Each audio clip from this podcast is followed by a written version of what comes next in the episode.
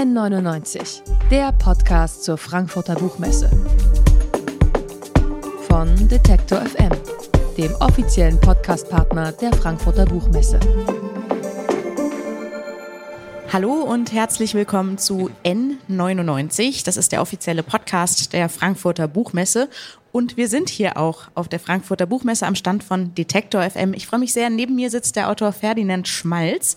Er hat schon zahlreiche Preise bekommen für seine Theaterstücke und 2017 den Bachmann-Preis gewonnen mit dem Text Mein Lieblingstier heißt Winter. Jetzt ist daraus ein Roman entstanden, der auch auf der Longlist des Deutschen Buchpreises zu finden war. Worum geht's in Mein Lieblingstier heißt Winter? Es geht um einen Tiefkühlkostvertreter namens Franz Schlicht. Der liefert immer Reh-Ragout an einen ehemaligen Pathologen. Und der will gerne sterben und bittet eben diesen Franz Schlicht, seine Leiche verschwinden zu lassen.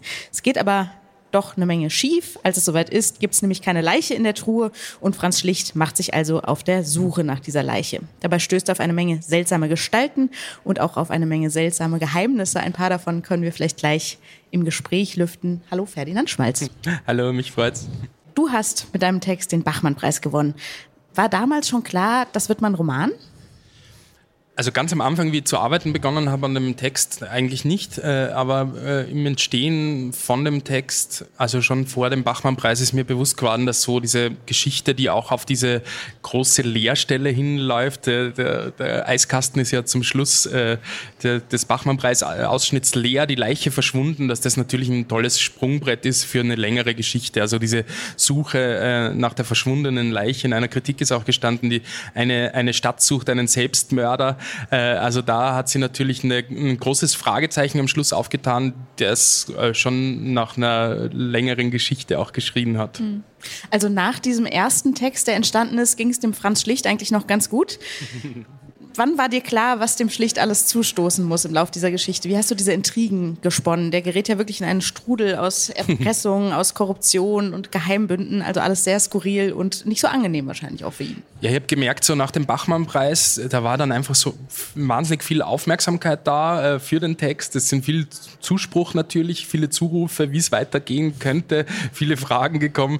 Ich habe so ein bisschen das Gefühl gehabt, dann hat es so ein bisschen Zeit auch gebraucht, damit das, der Text zur Ruhe kommt oder ihn nochmal äh, halbwegs neutral auf den Text draufschauen kann und das weiterentwickeln kann. Und dann ist es meistens sehr viel Theorie, die ich lese, äh, sehr viel, ja, es lasse mich meistens auch von, von Bildern inspirieren. Also mein Büro äh, wächst dann immer zu, die Wände mit Bildern und Referenzen äh, zu Figuren. Also das kommt oft aus der Kunstgeschichte auch. Alte Gemälde, die ran, ranzieht. Zum Beispiel die äh, Anatomie des Dr. Tulp wird, wird in einer Szene anzitiert. Also aus äh, so verschiedensten Quellen ähm, kommen da dann die einzelnen Geschichten. Ich lese viele auch äh, skurrile ähm, Pressemeldungen. Also mhm. aus dem speist sie dann dieser, dieser ganze groteske Humor auch. Aus einer dieser Referenzen ist vielleicht auch der Politiker entstanden, der mit ja, alten Seilschaften die Geschicke der Stadt bestimmt.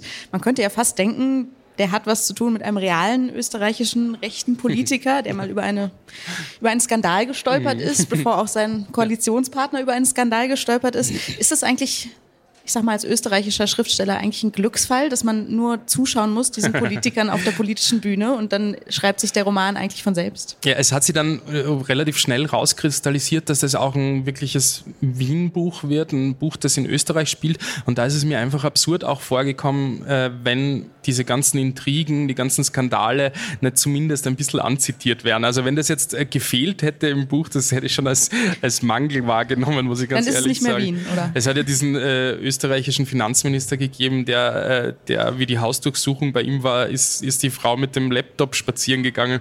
Ich habe mir dann auch gedacht, wenn, wenn ich das weglassen wollte, dann hätte ich auch eher spazieren gehen müssen mit dem Laptop, als mich hinzusetzen an den Schreibtisch. Und so ist das halt mit, mit reingewachsen und ist auch, äh, ist auch Teil dieser ganzen Welt geworden. Wir wollen gleich noch ein bisschen sprechen über die Referenzen und die einzelnen Figuren. Ich würde kurz auf die Sprache gerne noch zu sprechen kommen. Das ist eine sehr eigene Sprache in diesem Roman, wie in vielen deiner Texte. Ähm, also man hat, und ich meine das wirklich im besten Sinne, oft das mhm. Gefühl, die Wörter stehen an der falschen Stelle. Also gewissermaßen wohl platziert an der falschen Stelle. Mhm. Ich würde dich einfach mal bitten, einen kleinen Abschnitt, auf den wir uns eben geeinigt haben, mhm. vorzulesen, dass ihr Hörerinnen und Hörer, falls ihr das Buch noch nicht kennt, das euch besser vorstellen könnt. Ja, das ist äh, das Kapitel, das zweite, das den äh, Protagonisten auch vorstellt, den Franz Schlicht, äh, und ist auch so betitelt, der Schlicht. Er, Franz Schlicht, sieht sich in seinem Innersten, in seiner tiefsten Prägung als, wie man so sagt, Wüstencharakter, sieht allerdings darin sich als Gewordenen. Genauer gesagt, denkt er sein Schicksal als von einem Moment, einem Augenblick ausgegangenes. An diesem Punkt, Sekundenbruchteil an dieser Gabelung seines Lebens, stellten sich die Weichen, da fuhr er ab, dieser Charakterzug mit ihm, da nahmen sie diese Entwicklungen, die Schicksalhaften, ihren Ausgangspunkt, an deren Endpunkt er nun steht, oder besser der schwache Charakter, als den er sich heute sieht. Also da fuhr er ab, dieser Charakterzug. Mit ihm ist sowieso einer meiner Lieblingssätze in diesem Buch. ähm, zum Lesen ganz toll. Wäre wär das ein Radiotext, würden die hier meine Kollegen und Kolleginnen alles durchstreichen und sagen, nee, schreib mal, schreib mal einen ordentlichen Satzbau. Ähm, wie, wie entsteht das? Schreibst du da manchmal los und denkst, nee, die Sätze sind noch zu gerade, da muss ich noch mal ein bisschen rumschieben?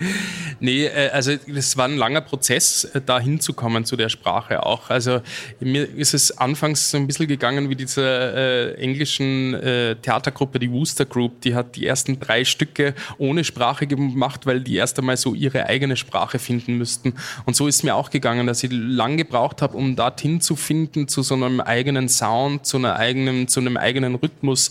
Äh, ähm, und darum geht es mir auch viel. Also mich interessiert nicht eine Alltagssprachlichkeit an Texten, ähm, sondern ich bin an Texten interessiert, die das Sprechen selber ausstellen auch. Überall dort, wo, wo Sprache zu glatt wird, äh, wo die allgemeinen Plätze unerkennbar bleiben eigentlich, wo die Vorurteile, die sprachlichen äh, untergehen im Sprachfluss und sie da das Sprechen nicht selbst sieht in dem, was passiert, wird es mir zu, zu glatt irgendwo. Also mir geht es schon darum, dass man eben immer wieder auch über die Sprache stolpert.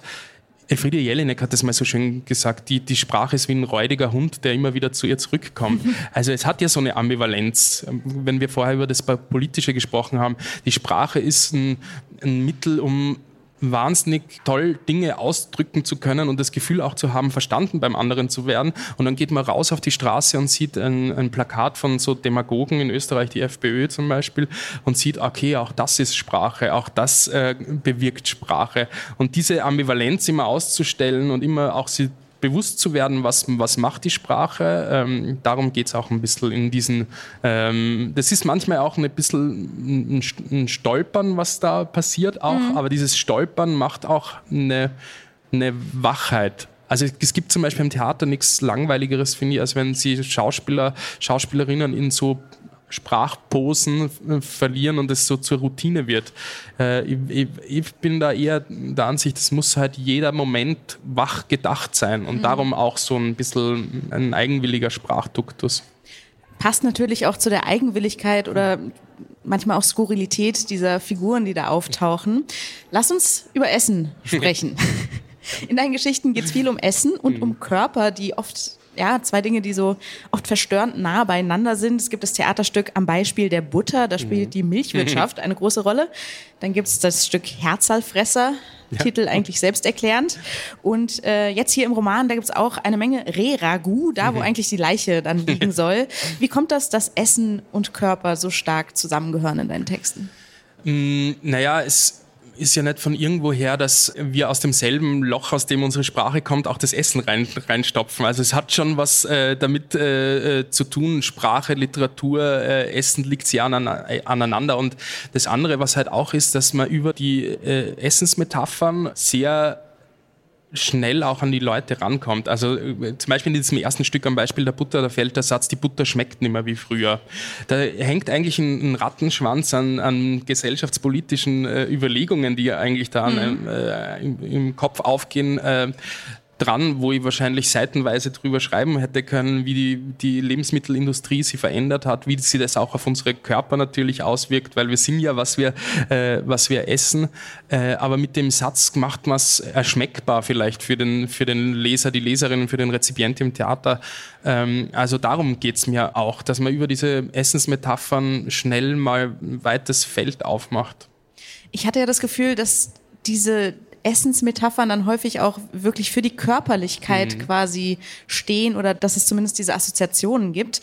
Im Roman, da taucht ein Gulasch auf, das nie ganz leer wird. Ein kleiner Rest bleibt immer im Topf und mhm. dann wird ein neues Gulasch daraus gekocht. Was hat es damit auf sich, dass quasi, ich hatte so ein bisschen das Gefühl, der menschliche Tod steht die ganze Zeit im Raum und gleichzeitig gibt es dieses Gulasch, was irgendwie unfairerweise einfach unsterblich ist. Ja, ja. das stimmt schon. Das ist auch eine Metapher. Ähm die eben auch für diese äh, Frage der Endlichkeit und der Unendlichkeit steht, auch für das körperlich Vergängliche natürlich. Wie kann man da äh, unsere eigentliche Endlichkeit, unsere Körper, unseren körperlichen Verfall auch überwinden? Dafür ist eigentlich eine äh, Auferstehungsmetapher auch. Zusätzlich, dass natürlich auch bei den äh, Entwicklungen, äh, die wir politisch gerade besprochen haben, dieses immer wieder dazu reinschneiden und es kocht alles im selben Süppchen immer wieder auf, hat es natürlich auch einen äh, politischen Gehalt. Grundsätzlich äh, habe ich das Gefühl, ja, ähm, äh, das stammt natürlich auch, äh, hat ein bisschen einen persönlichen Grund, dass ich auch selber äh, äh, gern esse und dass ich halt auch eben das Gefühl habe, man muss auch Leser und Leserinnen immer wieder darauf zurückstoßen, dass man eben einen eigenen Körper hat. Dass Lesen immer eine körperliche Tätigkeit ist, weil diese Trennung von, von Geist äh, und Körper, dass man so im, im Buch, im Lesen äh, sie einfach wegträumen kann von seinem eigenen Körper, das ist was, woran ich eigentlich nicht glaube oder wo ich glaube, mhm. man muss eher das immer wieder ins Bewusstsein rufen. Also es wimmelt ja vor diesen ganzen Sprach- und Körperbildern, die müssen wir vielleicht auch gar nicht alle im Einzelnen auflösen. Auf ein ähm, ja, Körperbild, das ist ein schöner Euphemismus. Also über den Tod würde ich gerne mhm. noch mit dir sprechen. Der spielt nämlich auch eine wichtige Rolle in diesem ja. Buch. Da gibt es die verschwundene Leiche, da gibt es sterbende Ameisen, mhm. da hat sich einer ein Haus gebaut wie die ägyptischen Pyramiden, einer will sein Leben verlängern durch so eine Art Dauerschlaf, eine Frau läuft die ganze Zeit mit Zähnen rum. Wenn man da jetzt ganz tief in die Psychoanalyse geht, könnte mhm. man auch da sagen, Angst vorm Tod. Also du hast vorhin schon angesprochen, dass du viel recherchierst. Wie funktioniert das zum Beispiel in diesen Fällen, die Recherche und das Verknüpfen dieser Motive am Ende vielleicht zu so, einem, zu so einer Collage von Todesfurcht und Todesbildern? Ja, da habe ich wahnsinnig viel recherchiert, aber bei diesem Thema äh, kriegt man dann auch schnell so eine Angst, da einfach zu scheitern, weil es so viel gibt einfach. Man hat das Gefühl, die ganze äh, menschliche Kulturgeschichte dreht sich nur um diese eine Leerstelle zum Schluss, die Frage, was, was ist der Tod, wie kriegt man das überhaupt gedacht? Und äh, ja, bei anderen Stücken habe ich immer das Gefühl gehabt, ich bin, habe erst an so einen Punkt kommen müssen, wo ich mir so einen Überblick verschafft habe. Und das ist, da bin ich einfach, habe ich gemerkt, da scheitert man dann irgendwann, weil es so viel gibt. Und dann hat man so ein Buch wie von Elias Canetti, äh, das Buch über den Tod in der Hand und denkt man da wieder, na gut, da steht jetzt eh schon alles drinnen, was man über den Tod sagen kann. Und dann wird es halt schnell so, dass man sich auch hm, denkt, was ist die eigene Beziehung dazu? Also mhm. wenn man da theoretisch nicht mehr weiterkommt, habe ich mich schon auch selber befragt, wie ist denn mein eigenes Verhältnis dazu? Wie gehe ich selber mit dieser Ausweglosigkeit, die unsere Leben ja hm, bedeutet, auch, dass wir auf so ein großes Fragezeichen zuströmen, äh, wie geht damit persönlich um. Und da war sicher auch die Corona-Krise auch ein Moment, wo das so ein bisschen näher gerückt ist. Wenn man jetzt schon selber Angst gehabt hat, aber dann doch irgendwie um, um nächste Verwandte. Äh auch, auch diese Angst zu töten, die ja tatsächlich für sehr ja, viele sehr, sehr neu ist. Ne? Ja, ich habe sogar am Anfang der Krise habe ich zu joggen angefangen, wo ich mir auch gedacht habe, das ist schon. Was ist denn jetzt los? Was ist jetzt los? Und dann bin ich schon, habe ich schon gemerkt, das hat schon mit so einer hm, Todesangst zu tun. Und da habe ich dann einfach angefangen zu suchen, was denn meine Antwort darauf wäre oder wie geht man mit dieser Ausweglosigkeit um. Und für mich ist das Buch auch so eine Suche, da eine Antwort zu finden die ist vielleicht, dass wir als Menschen nicht nur die Wesen sind auf dem Erdball, die äh, das ein bisschen antizipieren können, den Tod oder drüber nachdenken müssen. müssen. können, sondern die im letzten Moment es vielleicht auch schaffen, einen Witz drüber zu machen. Und diese, dieser Humor, äh, der glaube ich, dann in so einem Moment die Schwere von dem Tod auch so ein bisschen weit wegnehmen kann. So ein lächerliches Wort wie das Wort Reragu, was da ja auch in, in, an, an sehr zentraler Stelle vorkommt im Buch, äh, hat was, äh, was eine erlösende Leichtigkeit äh, dann äh, bringt.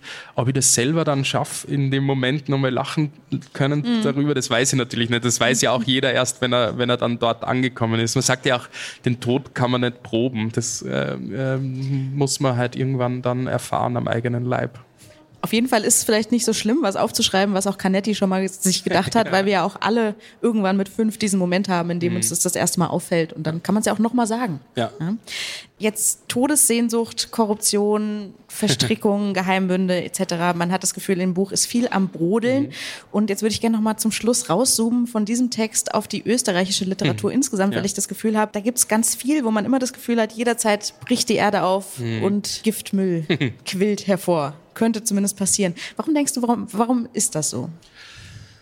Hm, das kommt natürlich aus einer gewissen barocken Tradition, diese Überfüllung auch und, und das Vanitas-Motiv, was da immer eine Rolle spielt und auch die Frage, ob oder die Frage des Humors einfach auch betrifft.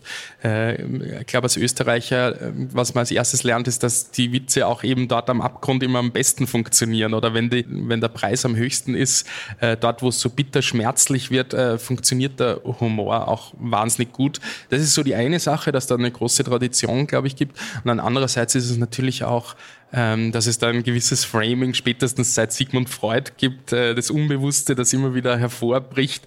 Äh, das ähm, äh, wird uns schnell, da, darunter wird man auch schnell untergeordnet, wo ich auch mal gedacht habe, es gibt ja schon auch viele sehr abseitige deutsche Autorinnen und Autoren, nur die haben halt nicht so, die werden nicht gleich so geframed.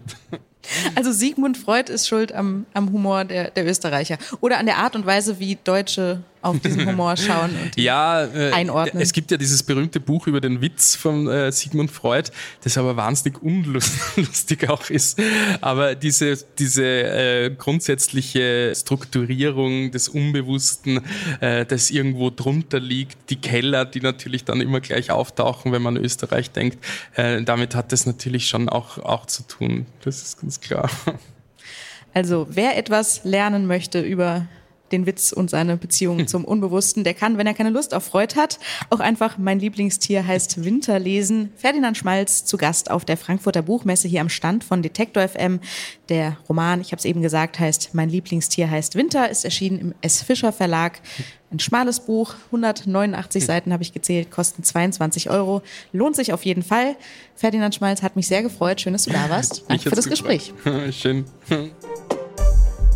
N99, der Podcast zur Frankfurter Buchmesse.